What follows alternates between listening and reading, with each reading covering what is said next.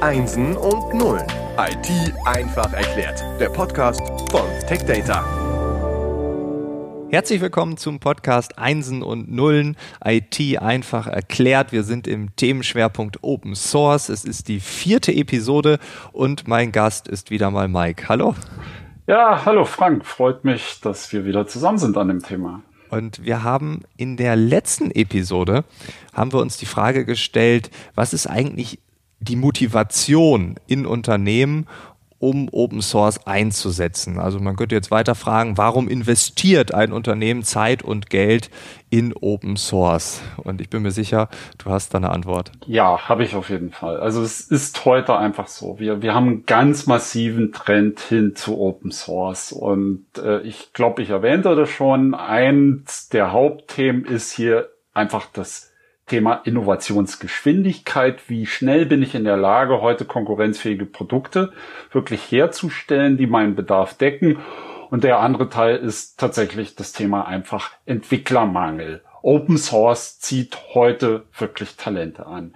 Wenn ich es mir so als Liste angucke, in einer Reihenfolge ist es wirklich Punkt eins Innovation. Und bei Innovation sind zwei Themen wirklich zu nennen. Zum einen das Thema einfach Funktionalität, neue Funktionen, die ich gerne haben möchte, beziehungsweise auch das Thema Cloudifizierung, also Transformation. Ich muss meine alte Umgebung transformieren in neue Lösungen, um einfach konkurrenzfähig zu sein. Dann Punkt zwei, Skill und Qualif Qualifikationslücken in meiner eigenen Belegschaft, in meiner eigenen Mannschaft die ich ja heute habe, wo ich einfach Lösungsansätze brauche und da hilft Open Source. Punkt drei und äh, auch da wieder das Thema Talente finden und an sich binden. Punkt vier ganz klar als Innovationsthema. Daneben immer als Schwerpunkt Kosten. Kosten sind heute einfach ein Industrietreiber und Punkt fünf Sicherheit. Das sind wirklich so die Highscorer, warum heute Unternehmen Open Source zum Einsatz bringen. Weil ich mich viel mit dem Thema Zukunft der Arbeit beschäftige und ich immer mehr höre, dass Unternehmen sagen, wir haben einen Fachkräftemangel, wir, wir wissen nicht, wo wir all die Menschen herkriegen sollen, die sich mit diesen Themen beschäftigen. Äh, warum ziehen Open Source Systeme Talente an? Also was ist der Hauptgrund dafür? Das, das hat ja was damit zu tun, wie ich heute mit meiner Außenumwelt agiere. Das Allmende, das Allgemeingut. Also das, das hat schon ein bisschen was davon, dass es einfach ein Kulturthema ist. Open Source Entwickler haben eine super gute Reputation, die sind auch stolz, die sind stolz auf ihre Arbeit und die sind auch stolz, dass sie einen Beitrag leisten. Das ist einfach eine tolle Umgebung und auch ein anderes Zusammenarbeiten. Das ist einfach eine Open Source Kultur, ist eine andere Kultur als so die traditionelle, sehr steife Business Kultur.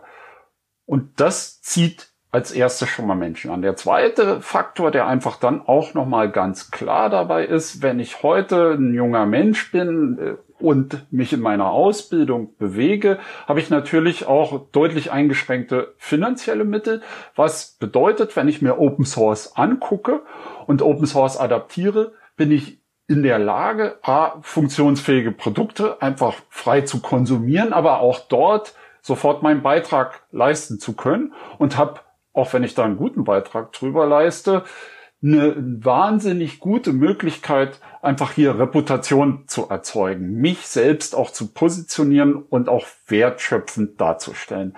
All das sind Gründe, warum tatsächlich Open Source heute einfach Menschen anzieht und Menschen gerne in dem Umfeld sich bewegen. Also entsteht ja auch so ein bisschen ein Druck, dass Unternehmen darauf reagieren und sagen, okay, wenn wir die besten Talente haben wollen, dann müssen wir halt Open Source machen.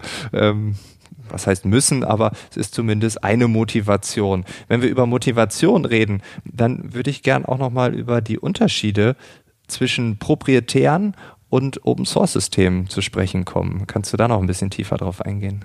Ja, lass uns auch da mal versuchen, das Thema ein bisschen zu sortieren. Wir, wir haben ja viel darüber geredet, was proprietäre Software ist und was Open Source Software ist. Aber für Unternehmen bedeutet tatsächlich eine proprietäre Software immer, dass ich quasi mich für einen Vendor, für einen Hersteller entscheide. Und auch und wir nennen das in der IT-Branche im Vendor-Log bin, von der Funktionalität, die mir der jeweilige Vendor mit seinem Produkt gibt, abhängig bin. Und sehr häufig überhaupt nicht die Möglichkeit habe, mich von diesem Vendor abzuwenden und zum anderen Produkt zu wechseln, weil das so stark in meine Produktionsabläufe eingebunden ist, dass das sehr, sehr schwierig sich gestaltet. Im Gegensatz dazu ist es so, dass die Produktverfügbarkeit im Open Source Umfeld sehr, sehr groß ist.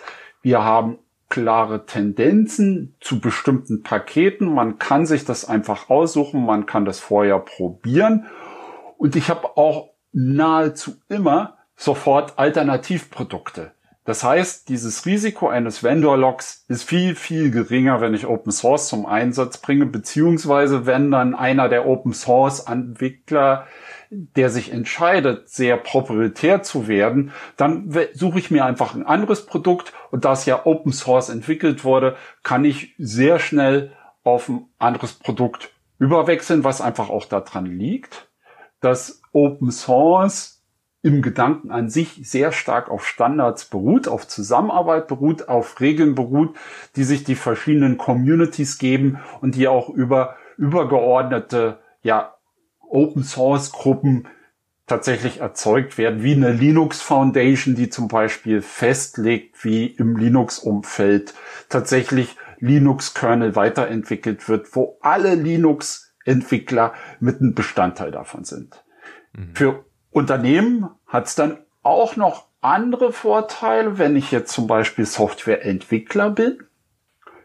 Dann, wenn ich ja eigenständiger Entwickler bin, habe ich immer grundsätzlich auch, wenn ich jetzt einen durchschlagenden Erfolg mit meiner Software habe, ja ein großes Risiko, dass ich möglicherweise sogar kartellrechtliche Probleme bekommen kann. Wir, wir kennen das, der eine oder andere vielleicht noch, dass äh, tatsächlich große Unternehmen Unternehmensteile abgeben mussten, weil sie zu marktbeherrschend wurden dem widerspricht Open Source, weil das Thema ist halt nie nur von einem Unternehmen belegt, sondern jeder kann es nutzen, jeder kann es anpassen. Damit schließen sich quasi für Unternehmen auch kartellrechtliche Themen aus.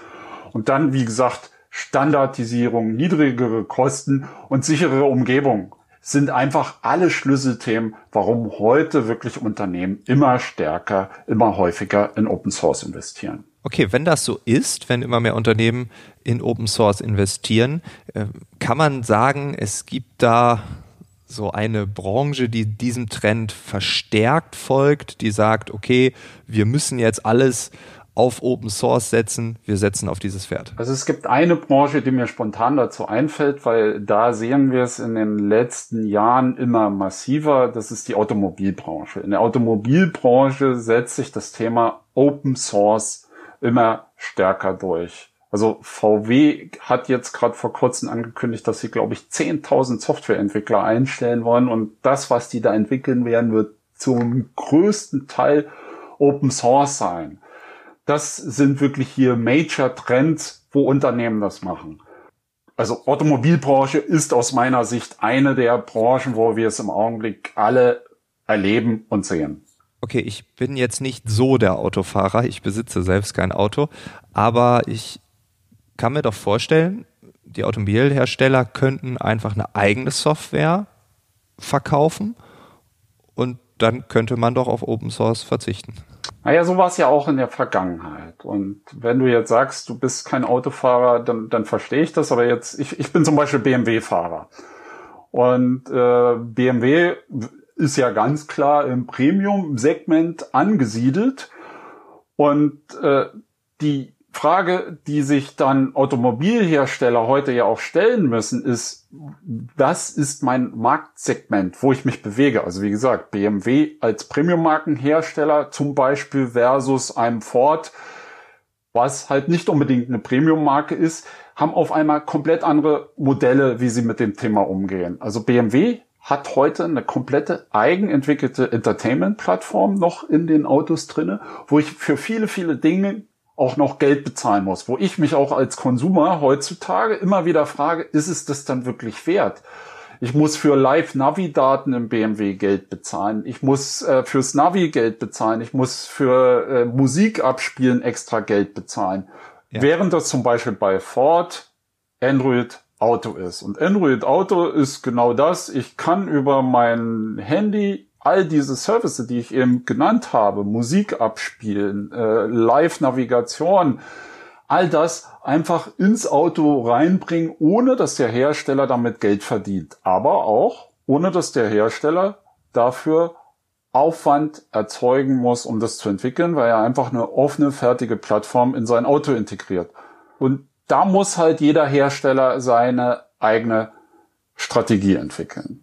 Also gibt es unterschiedliche Motivationen, um Open Source einzusetzen. Kannst du das noch ein bisschen genauer clustern, dass wir vielleicht am Ende so wirklich so zwei, drei Punkte haben. Das sind die Gründe, warum Unternehmen das machen. Ja, also äh, lass uns wirklich bei dem Beispiel Automobilindustrie bleiben. Die, die Frage ist ja, bin ich Konsumer von Open Source oder bin ich ein Entwickler? Sprich, möchte ich Open Source Plus zum Einsatz bringen aus den vorhin genannten Gründen, weil es eine tolle Innovation ist, billiger ist und ich tatsächlich damit meine ja, Geschäftsziele erreichen kann oder will ich, und das ist eigentlich die Haupttriebfeder, warum eine Automobilindustrie das macht, will ich neue Funktionalität ins Auto reinbringen, will ich Standards entwickeln. Und dieses Beispiel, was wir hatten, weil es ein super Beispiel ist, was jeder Endbenutzer sofort verstehen kann, ist eigentlich gar nicht das, was in der Automobilbranche passiert. Da ist es tatsächlich so, dass heute zentrale Automobilsysteme standardisiert auf Open Source entwickelt werden. Da gibt's komplette Industrieverbände, wo 130 Automobilhersteller sich tatsächlich zusammentun und gemeinschaftlich anfangen, Software zu entwickeln und Funktionen in die Autos reinzubringen. Und das kann dann wirklich gehen von einem Kombi-Instrument über dein Head-Up-Display, dein Navigationssystem, selbst dein, dein Blinker im Auto dir eine Meldung nach vorne bringt, kann all das nachher über die Softwarelösung laufen. In der Vergangenheit Gab es da andere technische Lösungen? Also die Automobilindustrie hat, macht das nicht zum ersten Mal. Die haben früher zum Beispiel ein zentrales äh, sogenanntes CAN-System, zentraler Automobilbus, der im Auto eingebaut ist, der aber sehr stark aus Hardware-Komponenten zusammengebaut wurde, als Standardisierungsplattform genommen. Und wir sehen halt heute eine ganz starke Entwicklung dahin, dass Autos eigentlich nur noch fahrende Computer sind und dass ich immer weniger individuelle, speziell aufs Auto abgestimmte Komponenten drin haben werde, sondern dass ich zukünftig immer mehr über Softwarelösungen abgewickelt habe. Und dann brauche ich halt wieder eine gemeinsame Entwicklungsplattform, um das voranzubringen. Und das ist die Motivation, die hier im Augenblick in der Automobilbranche wirklich passiert. Was ist mit Tesla? Weil man hört immer oder man liest in den Zeitungen, Tesla ist fünf Jahre weiter als alle anderen, die sind absoluter Innovationsführer, sind Pionier dieser Branche. Ähm, sind die eher dabei, eigene Dinge zu entwickeln oder basiert alles auf Open Source? Also ist Tesla ist eine super Frage. Tesla hat tatsächlich den Source Code für ihre verschiedenen Mobile, die sie draußen im Markt haben, veröffentlicht. Das heißt, da können sich andere Entwickler entsprechend anklinken und die sind ja, und wir wissen ja, dass ja wie Tesla Druck auf die Automobilindustrie in Deutschland erzeugt, die sind dort definitiv heute funktional einen Schritt voraus und ja, böser wer dabei denken mag, dass vielleicht Tesla auch dazu führt, dass auf einmal eine ja deutsche Automobilindustrie sich immer mehr in Richtung Open Source entwickelt. Also ich gehe davon aus, dass genauso ein ja, eine Firma wie Tesla dafür sorgt, dass hier der entsprechende Druck auch auf die deutschen Unternehmen oder auf die anderen Hersteller erzeugt wird, warum die einfach in Open Source investieren und feststellen, um hier mit diesem hochinnovativen Produkt Tesla mithalten zu können, müssen wir was anders machen, müssen wir uns verändern, können nicht so weitermachen, wie wir das in der Vergangenheit gemacht haben. Das ist definitiv mit einer der Schlüsselfaktoren, der auch dazu führt, dass dieser Umbruch gerade in der Automobilbranche so heftig passiert. Ah, es ist hochgradig spannend. Und dann ist die, die letzte Frage dazu eigentlich ja nur, okay, wenn ich mich dazu entschließe, der Druck wird so stark, ich muss mich verändern, ich bin offen, ich bin ready für Open Source. Äh, wie setzt man das dann als Unternehmen erfolgreich um und wie setzt man Open Source erfolgreich ein? Also das ist tatsächlich eine extrem umfangreiche Frage. Ich glaube, okay. die kann ich dir jetzt so direkt nicht beantworten. Ja. Dafür brauchen wir, glaube ich, nochmal eine eigene Episode. So kriegen wir das auf die Schnelle nicht hin. Okay, ich hatte auf 30 Sekunden gehofft, aber dann machen wir daraus nochmal 10 bis 15 Minuten. vielen Dank, Mike. Vielen Dank aber auch nochmal an die IBM, die diese Staffel präsentiert. Bis zur nächsten Woche. Ciao, ciao.